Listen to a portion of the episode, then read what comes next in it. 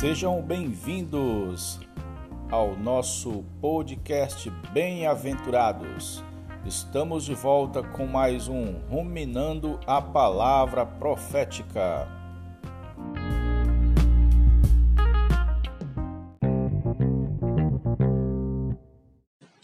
Jesus é o Senhor, querido ouvinte. Você é um bem-aventurado. Bem-aventurado porque você acredita na palavra de Deus. Hoje vamos continuar nosso ruminar, nosso compartilhar, nosso desfrute do livro do irmão Ezra Mar. Você está preparado para o fim? Senhor Jesus, já estamos no capítulo 4, Tempo do Fim, parte 2. Já temos desenvolvido algumas coisas com respeito a alguns livros. Vimos sobre Daniel por cima, né? Vamos continuar olhando Mateus, certo? Sobre as epístolas de Paulo, no livro de Apocalipse, Paulo também escreveu alguma coisa. Em 1 Tessalonicenses, nos capítulos 4 e 5 mostra o arrebatamento no final da grande tribulação. E na segunda carta também, de Tessalonicenses, no capítulo 2, temos a profecia sobre o anticristo. Vamos ver com mais detalhes esses livros quando falarmos sobre eh, o anticristo. O apóstolo João né, escreveu em Apocalipse muito mais detalhes sobre a segunda vinda do Senhor Nesse livro, além disso, temos os sete selos, as sete trombetas, as sete taças, a visão da mulher, do dragão e do filho varão, as duas bestas, o arrebatamento, a batalha do Armagedon, o reino milenar, o juízo final, o novo céu, a nova terra e a nova Jerusalém. Todos esses assuntos estão relacionados com as profecias escatológicas. Em Apocalipse encontramos também muitas palavras que nos suprem de vida, como uma visão maravilhosa do Senhor Jesus no capítulo 1. A história das sete igrejas, muito rica. Nos capítulos 2 e 3, né? Também temos a visão do trono de Deus no capítulo 4 e 5. E muitos outros assuntos. Nesse livro é o mais completo sobre escatologia. Por ora ficaremos nos acontecimentos relacionados à volta do Senhor Jesus. Em Mateus 24, tem, temos no versículo 6 e 8, escrito assim: ó, Certamente ouvireis falar de guerra e rumores de guerra.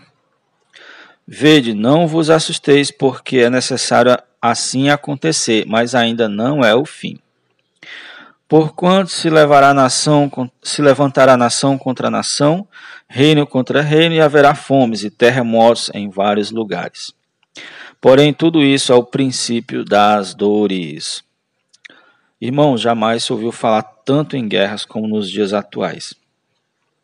Há a guerra do, no Iraque, na Síria, no Afeganistão, na África.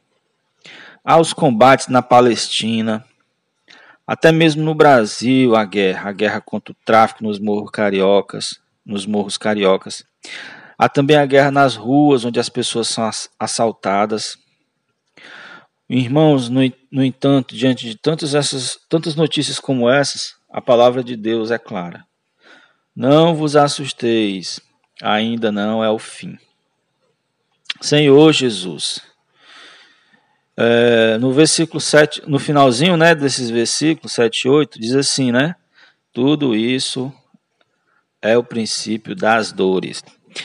As dores nesse versículo é muito especial, ele refere-se a dores de parto, que são as dores intensas que as mulheres experimentam quando dão à luz. Essas dores, elas têm, elas são uma dor aguda, Aí a dor some, fica um, um intervalo longo de tempo e depois vem. Quando as dores, os intervalos vão diminuindo, hora em hora, meia e meia hora, 15 minutos, 10 minutos. Isso indica que a criança está para nascer, então é necessário ir para a maternidade. Pois, pois bem, você concorda que as pontadas que dessas dores que ocorrem no mundo hoje estão acontecendo com mais frequência? Sempre, todo dia tem notícia, tem noticiário. Sempre, está mais intensa, está mais intensa. Isso indica, isso indica que estamos já no limite. Os acontecimentos que a Bíblia anunciam, anuncia como os que precedem a vinda do Senhor Jesus são intensificações das catástrofes naturais, certo? Grandes mudanças e estabilidades sociais. A sociedade mudando, né? E ficando muito estável. Também mudanças políticas e econômicas, além de guerra, guerras. Essas são a natureza das, dos acontecimentos, certo? E quando chegar o, o, o selo de Apocalipse, o sexto selo, essa, essas catástrofes vão, vão castigar mais ainda e se tornarão muito intensas. Terremotos, né, vai ser comum os terremotos, vão, vão se intensificar cada vez mais. Inundações, muitas inundações em vários lugares, certo? E nesse momento, não vai ter distinção de pessoas. Países ricos e países pobres vão sofrer do mesmo jeito. Interessante que civilizações que de demoraram milênios para serem erguidas em segundos vão abaixo com um terremoto, né? Diante disso, devemos considerar: vale a pena investir nesse mundo? Você investiria num prédio condenado que pode desabar a qualquer momento? O irmão Ezra usou uma ótima ilustração com o Titanic. O Titanic foi um transatlântico, né? Afundou nas águas do Atlântico na madrugada de 15 de abril de 1912. Ele tava, estava fazendo uma viagem da Inglaterra para Nova York. Colidiu com um iceberg.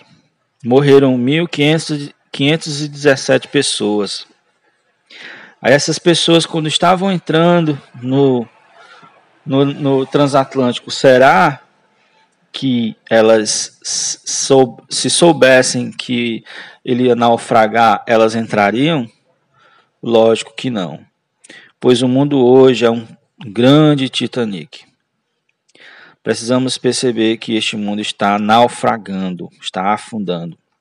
E Satanás, o inimigo de Deus e de seu povo, está enfeitando tudo para que as pessoas não percebam isso e, e pelo contrário, se sintam atraídas e queiram desfrutar dele. Mas, por outro lado, Deus está enviando alertas do, do inevitável destino que espera esse mundo. Interessante que o telegrafista a bordo do Titanic recebeu os alertas sobre os icebergs que estava adiante deles, mas ele ignorou por estar ocupado com centenas de telegramas enviados dos, aos passageiros. Então, muitos hoje estão ocupados, preocupados com ocupações próprias, prazeres e expectativas, e não fazem caso dos alertas de Deus. Senhor Jesus, o palco está sendo configurado, viu? A segunda vinda de Cristo está cada vez mais eminente. A globalização faz está influenciando demais o mundo, está deixando o mundo muito mais rápido, muito mais dinâmico. O desenvolvimento da tecnologia e das telecomunicações tornou o mundo pequeno. Tudo fica mais fácil, inclusive massificar as pessoas, que é o plano principal de Satanás, conformá-las a uma determinada imagem, a um determinado formato. Com as, as tecnologias, tudo fica mais fácil, para o bem ou para o mal. Satanás vai usar para dominar as pessoas, para escravizar as pessoas.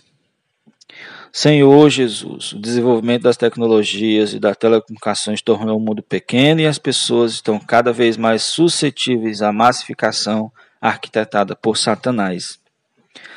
Segundo as profecias, a influência política dos Estados Unidos tende a diminuir e a União Europeia tende a crescer. Também a China vai se despontar. Tudo se preparando, tudo se configurando. Ressaltamos, irmãos, que a paz que vai acontecer no Oriente Médio será restaurada né, no início dos, do sétimo, o, dos últimos sete anos desta era, que é conhecida como a última, é, a última semana de anos da profecia de Daniel, ou os sétimos, os sete, é, os últimos sete anos, certo?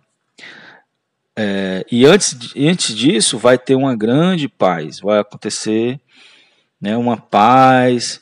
O que vai acontecer é que Satanás ele tenta imitar o reino de Deus e ele tenta criar um reino de paz, ele oferecendo o máximo que ele puder às pessoas, em troca as pessoas se submetem a ele, se subjugam. Vai ter um sistema muito, muito assim, é, muito poderoso de que, que vai criar uma, uma onipresença e uma onisciência de Satanás no mundo todo né, o sistema monetário funcionando perfeitamente, as pessoas prósperas, com dinheiro, comprando. Essa sensação de paz já é um indicativo do finalzinho, certo? Isso vai acontecer lá no Oriente, né? Percebe a China despontando muito com controle social, com o uso da tecnologia, as câmeras que leem as faces das pessoas, crédito social.